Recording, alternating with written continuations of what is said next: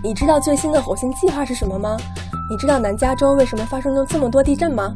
快来科技与生活找寻这些问题的答案吧！科技与生活，充实科技知识，带来生活方便。刘登凯、黄欣怡、张梦文共同主持制作。听众朋友，大家好，欢迎收听金华之声广播电台第六十二期科技与生活谈话节目，我是主持人刘登凯，我是主持人顾林飞。那林飞啊，我们最近有一则这个新闻呐，引起了科学界的这个大的地震呐，可以说是轰动的。那就是在二零一六年二月十一号，也就是差不多两个星期，礼拜四，由加州理工学院和麻省理工学院领导的国际科技啊研究团队宣布了一个。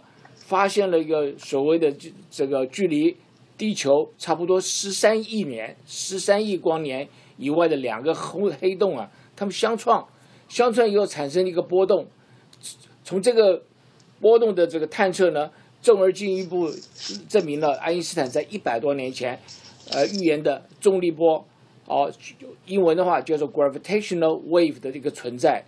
那这个消息呢，实在是非常非常。激动啊，人心我的，不仅在科学界，甚至在我们身边的平常对于科学技术呢，并不是那么关注的朋友，都开始聊起了这次的新闻。我个人和林飞当然都特别特别注意到这个消息。今天呢，我们非常有荣幸呢，请到美国太空总署任务科学家和资深技术工程师李博士来为我们介绍什么叫重力波。那发现重力波呢，对我们人类研究科学的一个是有非常非常重大的意义。那我们想要也请这个李博士呢，帮我们这个来说明一下。哎，这是呢有应用的这个探测的重力波的这个技术呢，叫做激光干涉。这是一个非常啊一个非常新的一个学问。那这个东西话是在我们的这个南加州。我们这个 Caltech 就是我们加州理工学院的一些工程师呢，一起来合作的。那用这个所谓的激光干涉呢，那么它的工作原理呢，我相信我们对听众朋友来讲呢，可能比较陌生一点，所以我们就会请这个呃这个李博士呢，给我们好好的来呃介绍一下。那感谢李博士参加我们今天节目，在呃华盛顿 DC 跟我们连线。首先，请李博士跟大家打个招呼。那呃，简短的自我做个介绍，啊，李博士你好，呃，你好，呃，刘顾两位主持人好，听众好，啊，我是李杰信，那么我是呃台湾大学物理系毕业的，呃，在美国，呃，加州大学洛杉矶校区啊物理学博士，呃，博士后之后呢，我就参加了。喷射推进实验室 （Jet Propulsion Laboratory） 做太空科研工作。那么，在一九八七年调到总部，那么负责的就是啊，在这个太空啊基础物理方面的科研。那么目前呢，我的主要的工作呢，就是发展一个啊，发展一个原子干涉仪，那么送到太空站。这是人类大概最精确的仪器。啊，它理论上的精确度比激光干涉重力波的那个呃呃精确度还要高。这李博士，我这个你跟我是这个前后期的同事了啊！你在 JPL 做事，我现在在 JPL 做事，我们就常常是的听到我们的同事托到您这个很了不起的一些 一些建议，很了不起的一些成就。我还听说您写了两本书，是吧？呃，我其实写了六本书，最后两本书寄给你的是《天外天》和这个《宇宙起源》哈，这两本书在台湾跟大陆都已经出版了。我带来了林飞，我等下给你分享看书，那本书非昨天晚上我都快没睡觉了，我帮他看一下的啊。是的，对，非常好，非常好呀。那我们这个非常感谢你来给我们解释这个这么一个困难的一个一个东西。那爱因斯坦在一百年前，他有这个相对论、狭义的狭义的相对论、广义相对论。然后在这个广义相对论跟狭义相对论当中呢，有这么一个重力波的一个理论存在。那我们在在我们节目刚刚开始提到了，这个是由加州理工学院和麻省理工学院领导的国际研究团队，那么宣布了这么的一个重力波。我们在这个国际的引起了许多许多的这个关注跟讨论。那是不是可以先能为我们介绍一下这次的消息是什么东西？它的内容是什么，好吗？好，那么在二零一五年九月十四号啊，在这个呃洛杉矶凌晨时间呢三点五十分四十五秒的时候，那么在美国两个啊这个激光干涉重力波天文台呢，一个在路易斯安那州，一个在这个呃呃华盛顿州啊，在这两个州里头，呃前后收到了呃重力波的。呃，讯息哈，那么这这个重力波呢，两个差的距离，呃，时间呢大概是千分之七秒左右。那么在这中间呢，那么这个重力波就完全被建立起来了。你说多少？那么千分之七秒？千分之七秒，千分之六点九秒。是南边的站先收到，北面的站次收到，因为这两两个站的距离是三千零二公里，刚好是这个光的速度呢是千百分之一秒。哈，那么南边站先收到的意思呢，表示这个坡呢是由南边来的。啊，那么当时收到这个时候，这个科学的呃这个呃科研这个大概有一千多个呃这个研究员呢，经过了五个多月的时间进行分析呢，那么得到结果是两个巨大的黑洞相撞，一个黑洞的质量。是太阳的二十九倍，一个是三十六倍。那么这两个黑洞在十亿年以前就开始找到，然后再互相绕。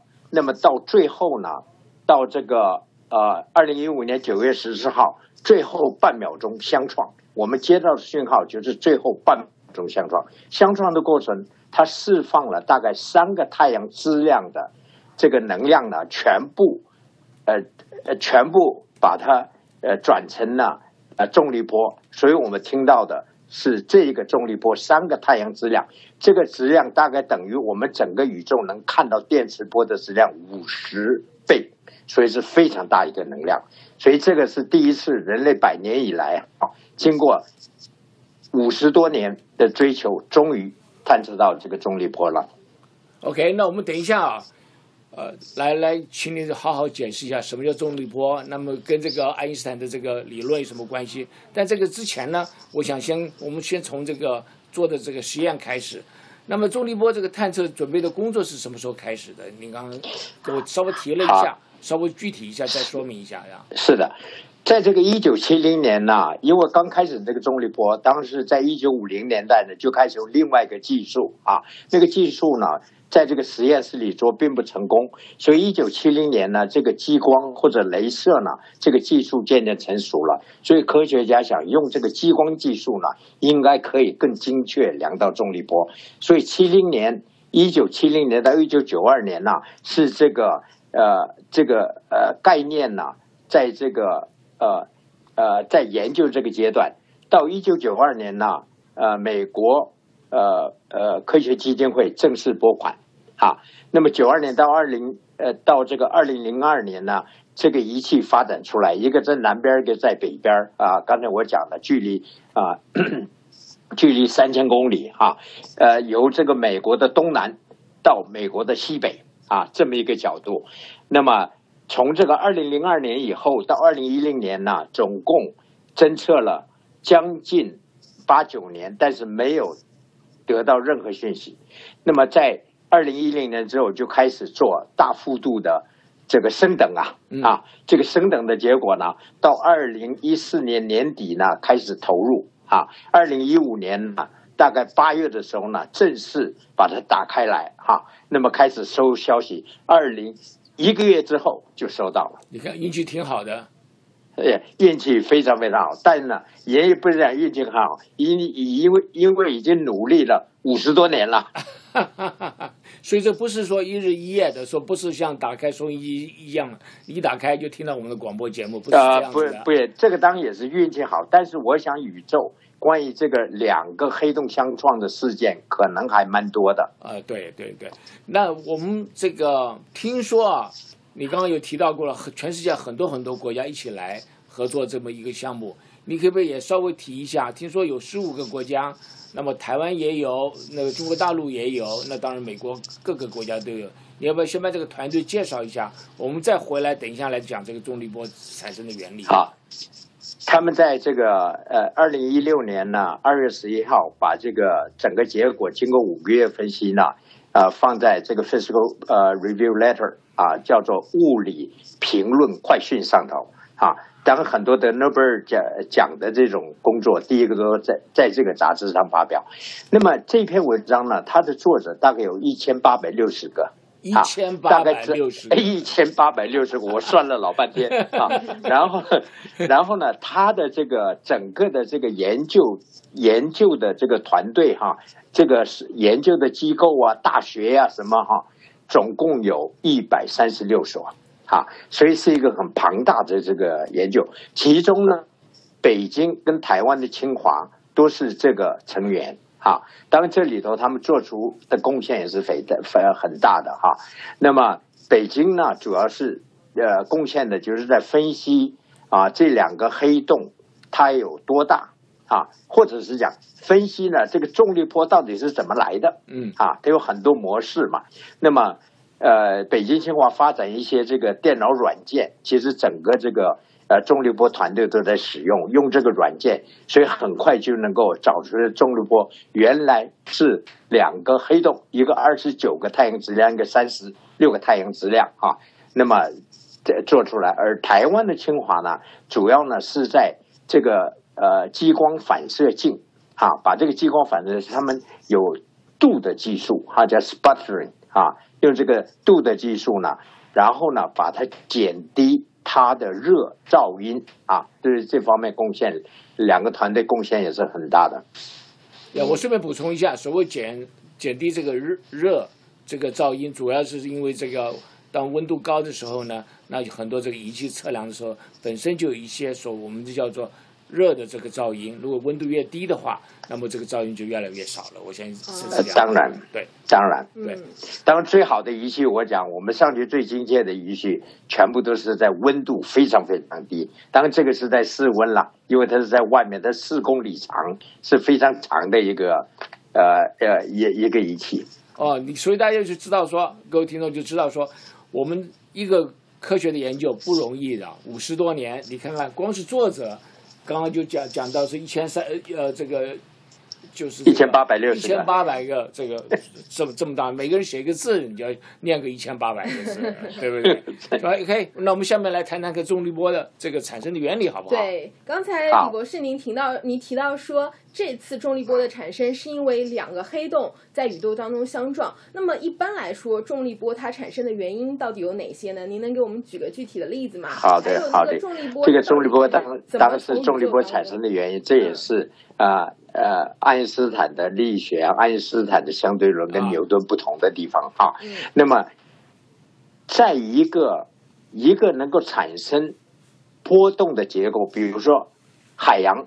湖可以产生波动，对，我们讲话啊，震动这个声呃声波，震动空气也有波动出去啊，所以呢，只要有一个结构，那么就可能里头有波动啊。那么爱因斯坦呢，当时他的这个重力波呢，是因为呃牛顿的力学中间有很多缺陷了哈。当我们以后还会再仔细谈它的缺陷，主要牛顿的力学呢，就是说它这个就是说。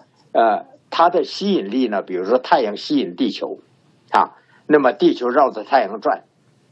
那么两个最大的不同呢，就是说，如果现在地球呃太阳突然不见了，牛顿力学怎么反应呢？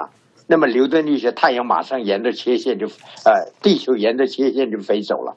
但是在这个爱因斯坦力学里头呢，它是要等到八分十九秒，五百秒以后啊，地球才会反应。啊，因为有个速度的关系啊，而这个爱因斯坦的力学里头，它还有呢，时间会因为重力场的关系发生改变啊，这个也是一个很呃，一般人呢要讲起来是比较快，但爱因斯坦做了一些思维上的实验哈，其实有的时候我试着跟没有学过物理的学只学过高中物理的哈讲一下，他们还可以听得懂了哈。那么主要呢就是说进入一个很强的重力场，比如说两位主持人。你们头上的，如果你们头上顶一个表，跟你们脚底下一个表，两个人时间不一样，你知道吧？如果你是同一个表，你把它放在头上，放在脚上，脚底下的表走的比较慢，头上的表走的比较快，你这个太因为引力？不一样。这个太这悬了吧是什么？原因造成的呢？这个非常这个就是重力场，这就是这就是爱因斯坦伟大的地方哈。那么他用思维这个实验呢，他就说，在有重力场的情况之下，重力越大，那么时间变得越慢。或者讲，如果一个人哈进入黑洞里头，比如说，呃，一一对双胞胎，一个在地球，他们两个分了哈，那么两个其实我们每个人自己都有时间，生物钟心跳每一分钟七十跳嘛。对我们就看着我们心跳好了。这个离开地球，乘坐这个宇宙飞船加速离开，他也摸着心跳，他心跳跳跳跳，他知道我们大概啊呃一分钟七十跳，是吧？一百分钟七百，那么一天呢跳个八万跳九万跳，对不对哈？一年多少跳我们知道，我们摸了这个这么这么多跳之后，然后这个出去的这个呃双胞胎这个呃哥哥回来了，他一看，他弟弟已经比他多了老了五十岁了啦。嗯哈，这就是我们讲这个超越星空啊，这个 Interstellar 上面的核心思想。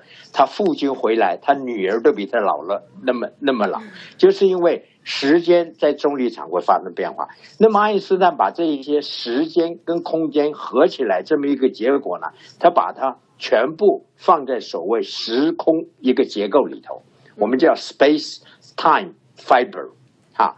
那么它既然有这么个时空一个结构呢，爱因斯坦一九一六年、一九一五年，呃发这个把这个理论这个发明出来之后呢，他在一九一六年呢，他自己呃在这个呃导演导演这个理论的时候，他发现呢，在这一这么一个结构里头有坡可以存在。换言之呢，如果一切都很平静没有问题了，就像海面很平静，突然一个鲸鱼跳到海面。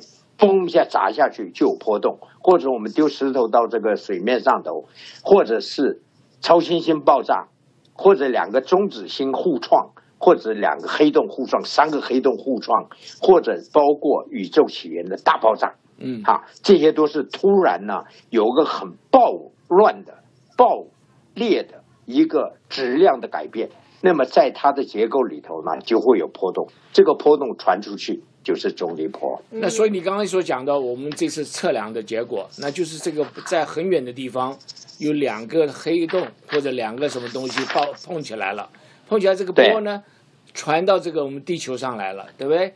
那我们这地球呢有两个不同的观测站，它有不同的观测站的话，那么收的这个波的时间有点差别，那跟你刚刚讲的提到了。那为什么这个我们的观测站要距离这么远呢？呃，观测站怎么样？你说？我们现在有两个观测站，您说这两个观测站结果呢，我们才弄的这个重重力波。那为什么这个两个观测站要距离相当远的一个距离？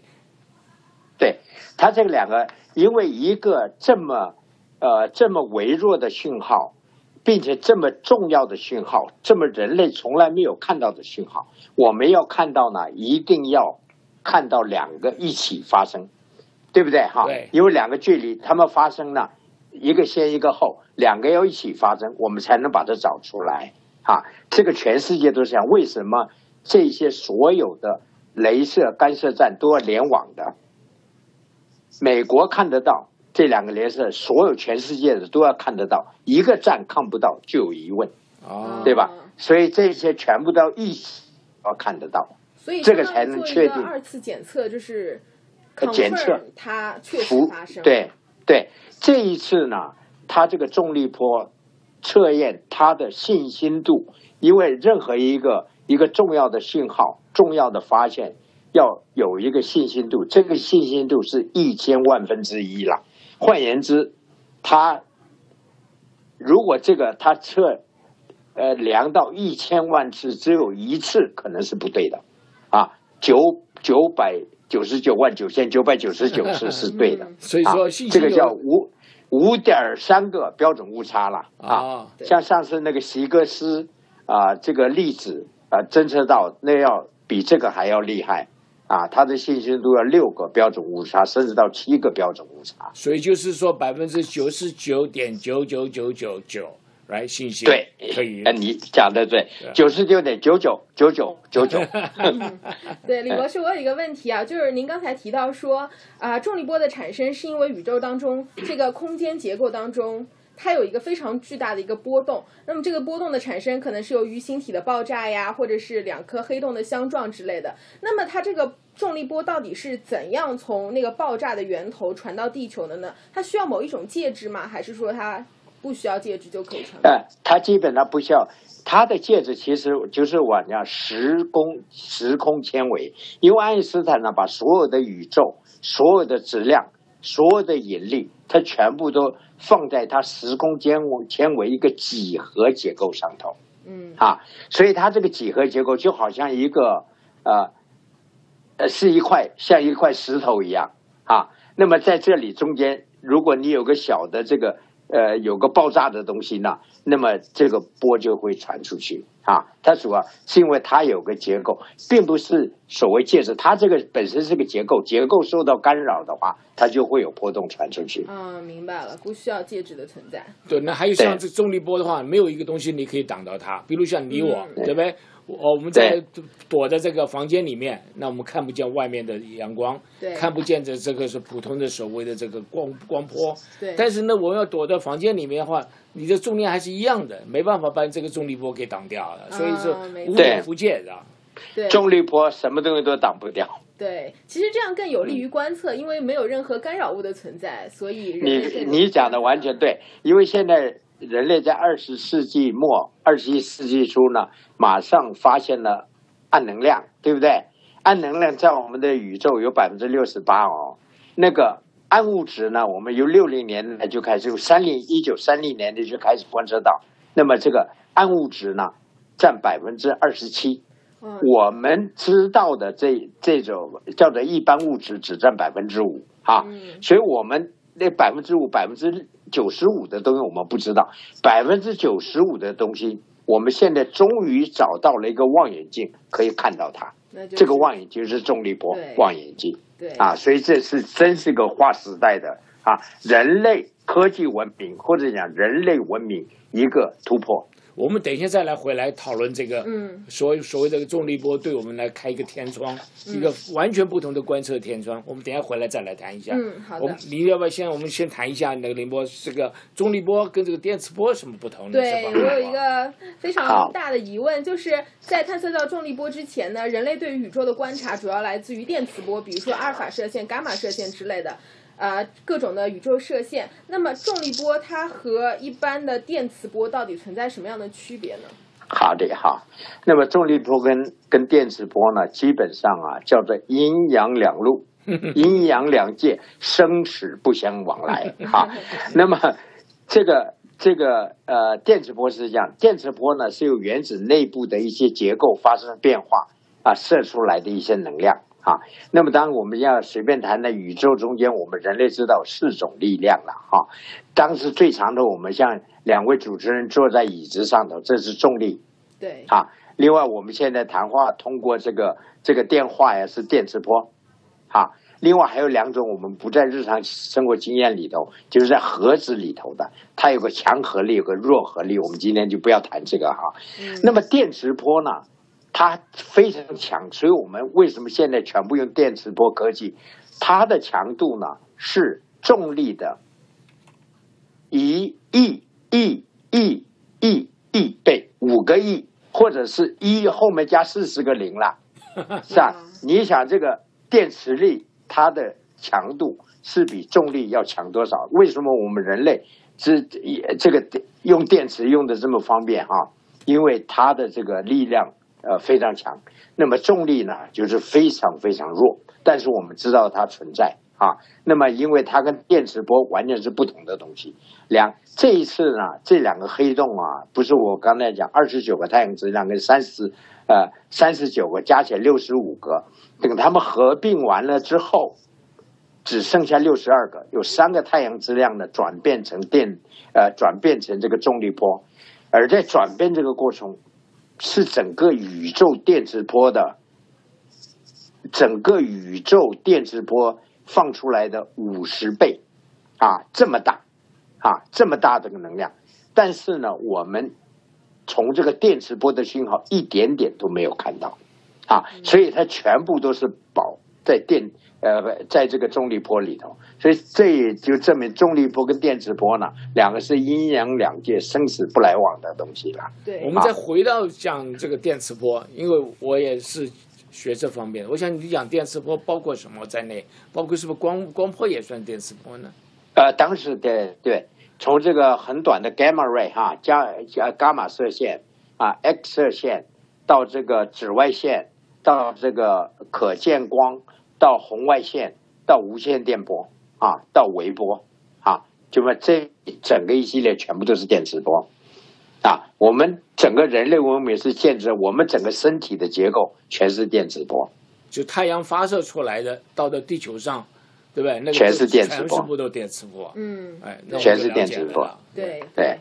所以电磁波跟重力波之间是隔开的，他们既不会相互影响，也不会相互转化。也、嗯这是为什么呢？目前人类的物理哈、有四种力量呢，三个力量呢都已经合起来了啊，我们可以用同一个理论去那个，就是重力呢还是没有归队啊，这是为什么爱因斯坦的理论跟量子力学现在还合不起来，所以这这次这个重力波发现对这方面也可能有贡献啊。也可能会在未来会做出贡献。我们最后可能把这个重力波呢，跟这个电磁波、跟强合力、弱合力全部合在一起，有一个统一大统一理论出来。你看，爱因斯坦一百年前他就想到这些。我不晓得是这个爱因斯坦是不是越来越聪明了，还是什么呢？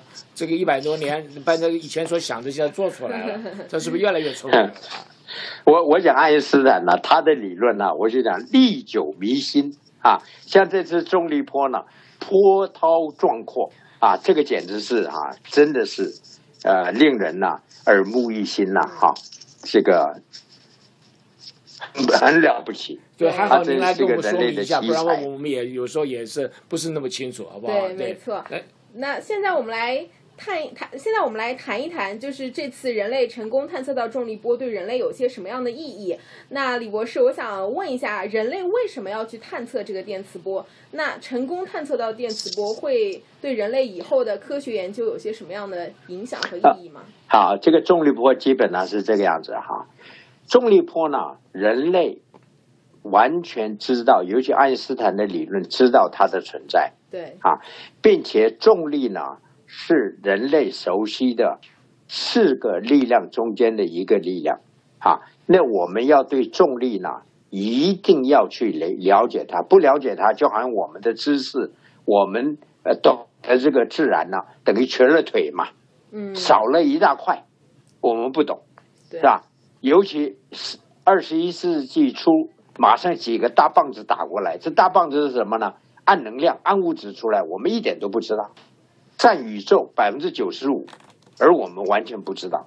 所以呢，这个这次重力波发现对人类科技文明、人类的文明本身是一个重大的提升。嗯，哈，至于说这个重力波未来有什么大的贡献，我常常说这个样子啊，像激光刚刚出来的时候，在五零那你六零年代刚刚出来的时候，人家说激光发明激光的人，他说我发明这个东西只是这个学术上的好奇，这种东西一点用都没有。现在什么都是用激光，包括我们每天听音乐都是用激光嘛啊，这个不得了啊哈、所以呢，这种东西我们用这个重力波去看整个宇宙，它就像刚才刘主呃刘刘先生讲的哈，开了一个天窗，啊，这个是一副巨大的天窗。嗯，对。还有一个问题就是，您刚才提到说，啊、探测到重力波能够帮助人类了解暗物质，然后您又提到说，这个宇宙当中有百分之九十五都是属于这种暗物质和暗能量。那我想观众一定觉得非常好奇，到底什么是暗物质，什么是暗能量呢？好，暗物质、暗能量，当然目前也有一些理论哈。那么人类呢，当然是为了解决暗物质、暗能量呢，花了十亿美金哈。我是讲这个呃重力波两个探测站花了呃十一亿美金啊。那么这个呃，为了要理解这个暗物质暗能量这些呢，那么人类花了九十亿美金，在欧洲日内瓦建立一个叫做大强粒子碰撞器，是吧？大强质子碰撞器啊，呃，这个 Large Hadron Collider。那么这个呢，就是说人类为了啊、为了这个这个呃探测这个距离呢啊，他要肯花这么大的力量哈、来呃把这个呃把这个呢呃呃科学的内涵把它找出来。那么暗物暗物质本身呢，我们已经发现第一个例子了，这就是席格氏呃 Higgs boson 啊。那么 Higgs boson 呢，也是人类追求了五十多年了啊。那么一找到之后呢，两年之后马上给了诺贝尔奖啊。那么现在重力波本身呢，可以，我是想是可以直接观测到暗物质的行为啊，因为别的，因为这个暗物质它一定暗物质相撞的话，一定会有重力波出来。我们用电池手段看不见它，尤其是黑洞，黑洞我们根本看不见，我们只能看见黑洞周遭的一些行为啊。这一般物质，黑洞进去，这个物质加速进去会产生很多光啊、亮啊，这是电磁波的。但是黑洞本身都看不见，黑洞我们对它内部一点都不清楚。所以想想啊黑洞，那么这个因为因为就是看不见是黑洞，所以我们没办法有什么电磁波啦，这可以可以观测的的的结对因为黑洞是用电磁波的眼光来看，但是对重力波呢，它就不，它就可以看的底儿掉，看个，清清楚可能就是个。明洞啊。对，就不是黑洞，对不 对？对，对对，重力波来讲是明洞，重力波不是暗洞。所以这就是一个重要的一个可能性，一个给开一个对天窗的可对，能性。所以您的意思就是说，重力波它本身携带了关于暗物质的一些信息，通过分析重力波，嗯我们可以了解。对，应该，所以重力波未来的应用应该是非常非常多的。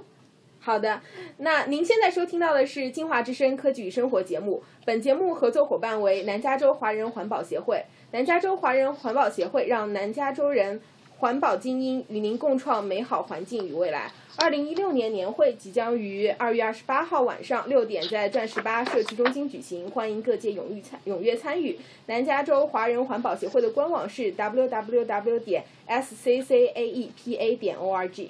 今天我们请来的是 NASA 太空任务科学家和资深技术顾问李博士，来为我们介绍什么是重力波，发现重力波对于人类科学研究的重大意义，以及这次探测重力波所用的激光干涉重力波天文台 LIGO 的工作原理。节目播节目播出的过程当中呢，欢迎您参与到我们的讨论。我们的热线电话是六二六四六二零七七七六二六四六二零七七七。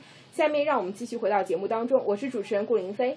我是主持人刘登凯，希望听众能踊跃打电话进来，因为这个题目很困难，所以希望听听能帮忙我一下，来问 来问一下我们这个呃李李博士啊，OK？那李博士，我们回到我们刚刚讲的所谓重力波，你给解释了什么叫重力波，你也解释了为重力波的这个重要性，也解释了重力波跟普通的我们的所谓激光啦，呃所谓的这个电磁波不太一样的地方。那么这次呢？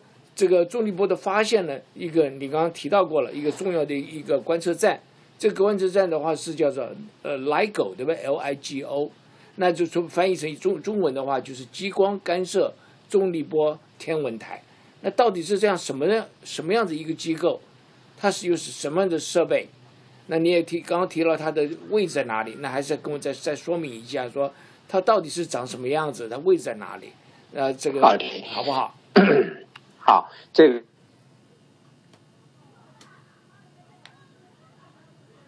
呃，不好意思，呃，听众朋友，我们现在呢可能连线出现了一点问题，那我们给李博士一点时间，然后让我们重新与他连线。啊、与此同时呢，如果您有任何问题，欢迎您拨打我们的热线电话，我们的电话是六二六四六二零七七七。我相信这次也是一个非常好的机会，让大家了解关于重力波的各个原因。好，那我们现在李博士又重新回到了我们线上。李博士您好，您能听到我好的们的话吗？啊，听得到，你可以听得到吗？可以，可以，您继续。那就麻烦你刚刚帮刚刚刚我问的那问题啊，我就说是这个我们这个 LIGO L I G O 就是这个激光呃干涉这个重呃重力波电台，那你刚刚在开始解释的时候，我们刚好这个呃连线不不清楚，所以麻烦你从头再开始给我们解释一下。好的哈，那么这个呃 LIGO 呢，就是说 laser 哎，不 interferometer，不好意思，李博士，打扰一下 Gravitational 我们 wave 现在有一 observatory 个听众朋友打进了电话，你在线。上，我就想请问一下李博士，呃，这个发发现这个重力波对我们人类生活、平常日常生活有什么用处？是干什么用？还是 OK 光是呃太空方面有用，还是对我们好的像呃极光的话，对我们生活现在什么都是电子波，什么什么都有很有用，实际生活那动力波有什么用？您您怎么我们怎么称呼您？您哪一位是 Karen 钱。？OK，Karen，谢谢你啊。嗯那我们先挂了，然后我让请李博士来给你解释，好不好对，？非常谢谢您的谢谢来电。啊，李博士，Karen 有这个这么好的一个问题。好的，好，好，我这这个问题呢，就是重力波在现实生活里有什么用处哈？那么我这么讲好了哈，人类探索未知呢，基本上是深植在人类血液基因里头的原始呼唤啊。那么这种呼唤呢，它的非常非常强烈啊。那么人类为了探索未知呢，它可以牺牲性命啊。有一些探险家啊，牺牲性命就到南极啊，到北极啊，哈，包括这个哥伦布啊。当时我们在中间可以说去那边可以找到黄金呐、找到白银呐、这种东西啊、没有问题。但基本上还是探索未知，为人类的知识开拓知识、前沿知识。我讲呢，目前呢，像呃 NASA 做的一些人类太空的活动，基本上都是开拓人类的知识。我们去火星干什么？我们去冥王星干什么？我们哈勃望已经照到十亿光年、一百亿光年那么远的东西干什么？我们永远到不了，对不对哈？那么开拓人类的知识，开拓人类的知识呢，可能十年、二十年、五十年、一百年以后哈，你一百五十年之前，你说人能够飞上天吗？不要讲飞上太空了，我们现在从这个呃华盛顿到到这个呃洛杉矶就几呃四个五个小时啊，这个以前对以前人来讲都是奇迹啊，但是呢，刚刚开始得到获得这个知识，并没有想到以后的运用啊。我想这个重力波呢，以后的呃一定会发现很多宇宙的奥秘。啊，因为它是另外一个天眼，就好像刘主持人讲的啊，一个天眼啊，也是另外一种光。这种光呢，就是跟电磁波的光不一样啊，它可以把宇宙看得一清二楚。对，李博士，我觉得您说的非常好。就像刚才您提到的，像激光、镭射这个东西，在刚刚发现的时候，人类也没有想到它太多的应用，但是现在它已经用在我们生活当中的各个角落了。是的，对，我也想补充一下，李博士讲的非常好，跟我平常想的一模一样。就是我们这个人类啊，就是好奇，我们好奇什么东西？好奇是我们是不是从哪里来的？没错我们，从哪里去？哎，我们是不是全是全宇宙都是唯一的一个星球？然后上面有一个这么呃是的这么聪明的这个人类，是吧？所以这个整个来讲，不完全是现在目前为止你可以看到它的应用，但是你可以了解说，我们是知识的增长，将来必有必有用处的。对对，没错。那我们再回来，请这个李博士再回来帮我们这个 LIGO 是不是念 LIGO 还是念 LIGO？呃，LIGO 嗯，你把这个介呃呃这个机构再给我们介绍一下好吗？好，那么这个 LIGO 呢，当然是呃是等于是第二代哈、测验重力波的技术，第一代它是用另外一种技术哈、那么这种呢是主要是因为激光的出现啊，才有这种技术出来。那么这种技术呢发展前后也经过将近三十多年啊，从这个理论一直到把这个建立起来。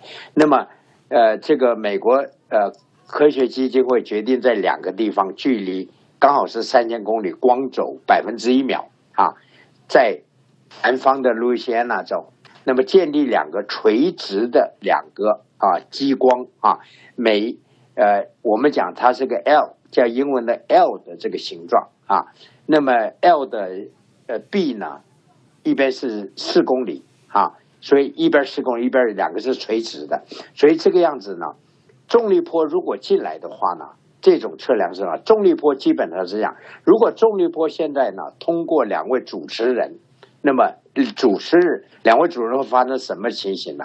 那么一下子呢，你会变得高了，啊变成苗条了，这个高度增加，这个腰围减低，这是很好的，是吧？对。但是下下一波一来呢，变成你变成矮胖了，啊，这个所以重力波的它的这个功能是讲，把你呢一方面把你撑，一方面把你缩，那么这两个刚好是垂直的方向，是吧？哈。嗯。所以一方面在这个两个这个啊这个观测站呢。干涉仪呢，一方面它长度增加，一方面长度减少。在这里四公里，啊，它是有两个反射镜，这个激光在里头反射七八十次，所以它整个实际的长度啊，可以到一千多公里了啊。它实际设计的长度在这里呢，它是有产生微小的变化的话呢，它就会引起呢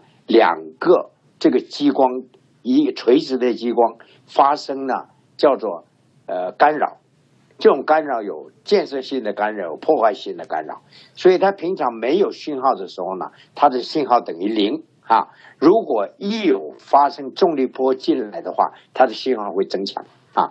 这次这个重力波一进来就是这样子哈，它总共发生前后只有点二秒，而最后最重要的只是千分之几秒而已。啊，而这两个这个这个黑洞呢，已经互相扰了十亿年，到最后给我们最后呃零点二秒的信号。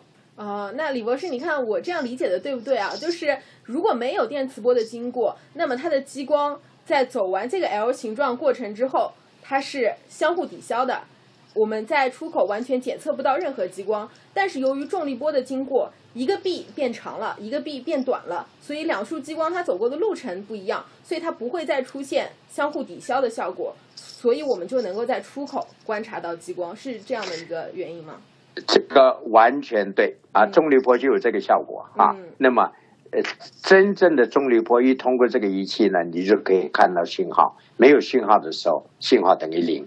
对，事实上来讲的话，我们可以想象说，这个这个重力波啊发生了以后。对它对地球啊，刚刚像李博士所讲的，到地球，那地球呢，把它这个压缩，又把它给增长，对，所以但是那个压缩那个那个地很小很小，嗯，所以呢，你要就经过这个好几次的这个所谓的这个放大，放大的话就是这个光线走的距离很长，嗯，然后它才可以，然后检验出来它这个变化有多少啊，明白了，就是让光反射这么多次，以增加它走过的路程，这样的话。呃，增加一次灵敏度，对，完全对，没错。但是它这个变化很小，因为你下面还要，我们还要谈到爱因斯坦相对论问题啊，呃，问题啊，它的变化是多少？这是量到的变化是多少啊？量到的变化呢，是一个氢原子的氢原子的一百亿分之一啦。换言之呢，是十的负，几乎是十的负十八米。啊，就是这么一个小的距离。您是说这是空间变化的？空间变化，我不讲吗？这个又伸长，嗯嗯，啊，又是又一边伸长一边缩，这个整个变化的距离只是零后面十八个零加一个一米，哇，非常非常小。这个整个的技术啊。在这个过去五十年进步很多，嗯，他们叫做呃镭射干涉仪，嗯，利用镭射光线啊互相干涉，然后那个结果就好像水波一样，两个水波干涉，对不对？对。然后看那个干涉的那个结果，对，你就知道它当中的这个误差有多少的。嗯。所以这个在后五十前面五十年呢，有很大很大的进步。嗯。我自己本身呢。在这个九零年代也有机会做这个东西的，所以也很有兴趣，有参与一点的。OK，那我们现在再回到我们的重力波，好不好？这个你刚刚讲的这个 LIGO，给我们解释，我们非常清楚了。那么这个他再解释一下这个这个 LIGO 啊，这个重力波的这个原理是什么？就是说你这个重力波，我们刚刚讲到就出来了。那么这个重力波经过这个 LIGO 以后呢啊？那么会感产生一些变化，那这个内部的变化，这个呃，在这个测量方面，你可不可以详细再给我们说明一下？好，它这个变化呢，主要就是说我刚才讲的哈，它在在两个这个壁里头呢，一个是长，一个是一个是伸，一个是缩啊，所以它两个反射镜呢，它这个反射镜也经过特别的设计哈。这个反射镜呢，呃，本来只有啊十一公斤，这次升等以后哈，变成四十公斤，并且用一个特殊的这种啊线呢，把它挂在那边哈，就是说这个坡一进来的时候，它的只有这两个反射镜像是浮在。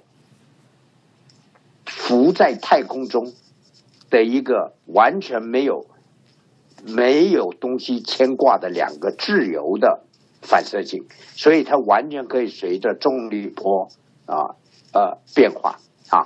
那么重力波呢，就是使一个臂缩短，一个臂伸长啊。那么这个样子呢，它才会产生这个到最后产生这个讯号。虽然这个讯号非常非常小啊，目前当时希望呢。把这个呃这个干涉仪的呃这个灵敏度呢再增加啊，像我现在负责那个原子干涉仪，就不是激光干涉仪啊，它的这个理论值呢，当时没有像他们这么大啊，它的理论值可以比它精确到十万倍啊，所以这种各种的干涉仪现在做最基础的关于物理的。实验是越来越往啊啊精确的方向推啊，至于能推到什么地方呢？最精确只能推到十的负三十二米，推到那就没办法再推了，那是个自然的量子的呃界限了啊。但是呢，这个重力波，我相信未来还会继续改良。嗯，对啊，还会继续这个仪器还会继续改良。对，李博士，我有一个疑问啊，就是呃。就是在，呃，就在发现探测到重力波那一天，科学家是已经预先知道了这个重力波它会经过我们测量的仪器所在地呢，还是说这只是一个巧合？就是我们一直在长时间的观察，只不过在那个时间点，我们恰好测到了重力波。对，那个这个重力波呢，它一产生之后，在十三亿光年，刚才刘主持人十三亿光年以外，对，它以光速。向地球飞奔而来，嗯，啊，它就在二零一五年九月十四日，洛杉矶时间三点五十分四十五秒，在那一刹那间经过地球，并且它经过地球，我们取得到信号前后不到一秒钟的时间，大概只有呃十分之零点二秒，啊，如果我们那个时候仪器。没有打开，像欧洲很多仪器、澳大利亚的仪器都没有打开嘛，只有美国这两个仪器打开哦，啊，并且它是升等之后打开几几个星期之后就收到这个讯号。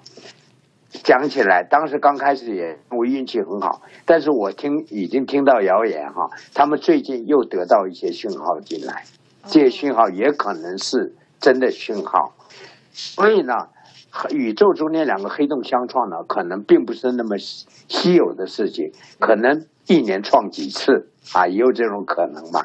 因为宇宙到处都是黑洞啊，所以呢，讲是运气，但是运气是给努力准备好的人。没错，没错。他搞不好不是一年串两次，搞不好一天串好几次。经常会有重力波经 也不可能。对啊，对呀。但是那个时候仪器不开的话，大概就量不到。啊，所以那个波实际上是过来了，我们运气好量得到。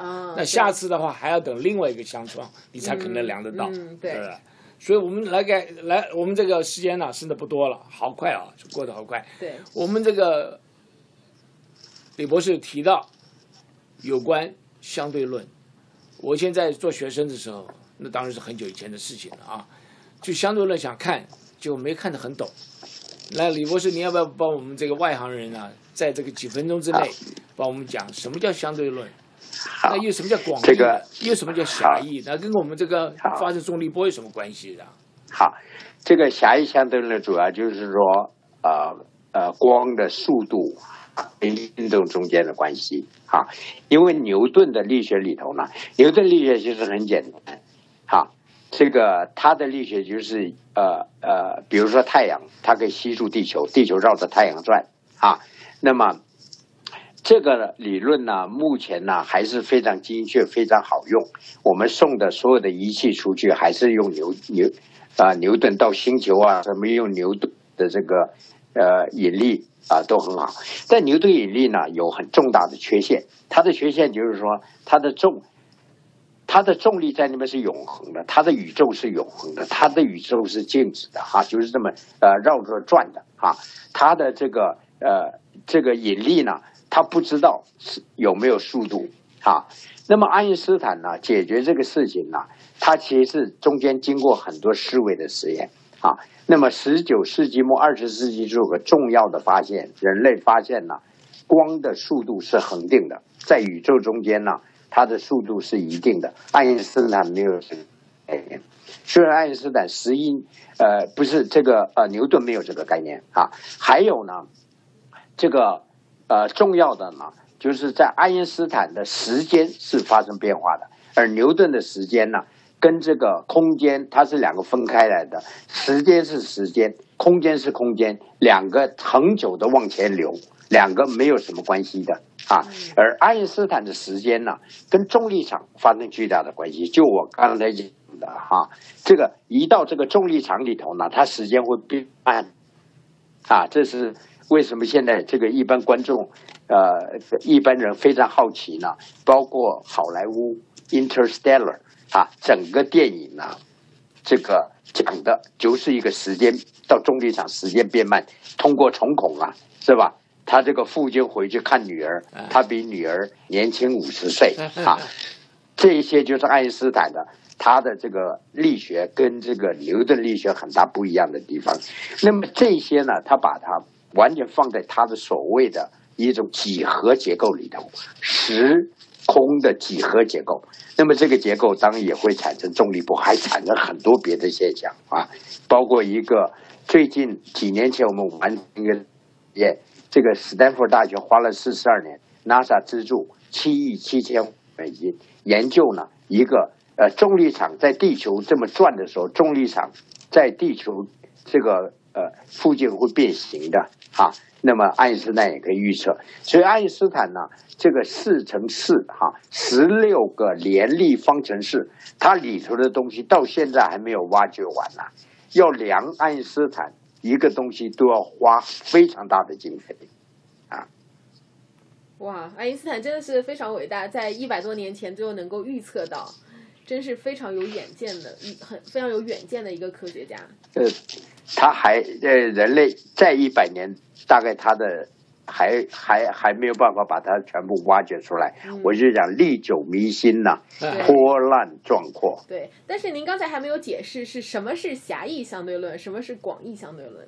好，狭义相对论呢，主要就是哈，这个一个，因为呢，这个运动哈，这个物体的运动啊，物体的运动呢，我们现在不考虑这个重力场啊，比如说物体相对的运动呢，它。跟光中间的关系啊，那么相对论里头呢，就把这个呢延时的，我举举个例子看看啊，比如说我们看，因为爱因斯坦刚开始做这个思维实验的时候，他主要呢那个时候有火车有火车嘛，对不对哈？比如说一个人呢在这个火车上拍球，在火车上的人。人拍球呢，球又上又下，因为球整个跟那个呃火车走嘛，火车一每一秒钟走十米，比如讲啊，那么如果你在火车外的人看那个球，他其实是走一条直线，走一条水平的线，他走的距离长很多，所以在每一个坐标轴里头，他看的东西都不一样。好，那么爱因斯坦在这中间有一个事情是固定的，就是光速要是固定的啊，所以爱因斯坦狭义相对论主要没有加进来重力场，加进重力场呢，因为时间发生变化，所以这个呢就是比较复杂一点。他总共从一九零五年一直到一九一五年，花了十年的时间来把有很多思维的实验哈，这个中呃这个。呃，广义相对论，啊，这个呃，光速恒定，另外加上通过他所谓另外一个等效原理哈，就是讲这个时间的变化，时间加速度跟重力场，加速度跟重力场两个是一回事。这个爱因斯坦说假假设它们是一回事，这是他很出名的等效原理。我们现在有很多实验做这个等效原理测验啊，法国这个明年要发射一个卫星，就专门检验等效原理。一个重的东西，一个轻的东西，在一个重力场掉，是不是一个一个快一个慢？啊，这个是宇宙一个最神秘的一个假设，啊，这是等效原理，也是它在广义相对里里头一个很重要的一个假设啊。用这个他推出来，呃，反正这些理论嘛，哈、这个十个、十六个联立方程式，其中六个是一样的，有十个你要解它，所以现在全部是用呃电脑来呃来解，而不是用呃这种理论上来解它，全部用电脑计算。那我们现在很快来问您一下，这这个探测完了以后呢，科学家他们下一步的计划是什么？那有目前呃我正在研究哪些东西呢？好，我我想重要的大概这里哈，因为呢，这个这个重力波地区的确，呃，打开了另一个重要的窗口。我们讲暗物质、暗能量啊，我们现在也可以探测到百分之九十五啊，以前都是黑暗的看不见，我们用重力波都看得见了，就像电磁波可以看到明亮的宇宙，是吧？我们用这个重力波也看的这些宇宙，并且呢，呃，探测到深洞里、黑洞里头，探测到暗物质里头，我可以看这个可能呢，它这个量子力学跟这个呃广义相对论中间怎么能够合并起来哈、跟别的这个呃这个呃呃三种力量啊，电磁力量啊、这个强合力、弱合力哈、还有呢就是宇宙大爆炸时候那个强那个重力波啊，宇宙大爆炸重力波那更是更重要的重力波。那也是现在我们追求的，叫做 Holy Grail 圣杯啊啊，那个追求到啊、那那比这个更要轰动啊！那我们看到宇宙十的负三十五秒的一个情况啊。当时我们现在已经开始做这工作，要送这个呃送这个呃这个干涉仪到太空去，它的就不四公里了，就变成五百公里。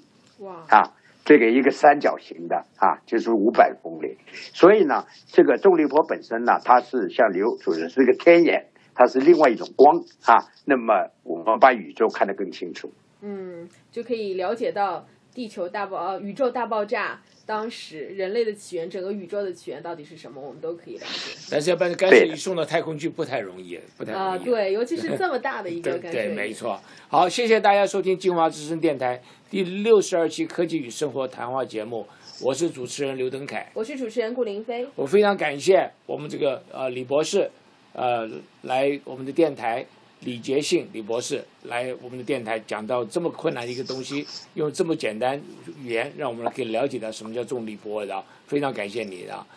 啊，本节目《科技与生活》是由南加州华人环保协会赞助，刘登凯、黄欣怡、张梦文和顾林飞共同制作。南加州环保协会让南加州华人环保基金与您共创美好环境与未来。他们今年就是二零一六年的年会，就是在这个礼拜天，二月二十八号晚上六点钟，在钻石坝社区中心举行，欢迎各界踊跃参加。那么你可以到他的官网，那么官网是 wwwsccaepa dot org 可以报名，还可以来得及。哎，他们介绍你非常非常很多关于环保环保的一些知识。再度感谢李博士来我们节目，同时感谢金华之声李电台啊、呃李金平先生，还有新怡祥女士的大力支持。下周六下午三点到四点再见，祝大家周末愉快，谢谢收听，再见。再见。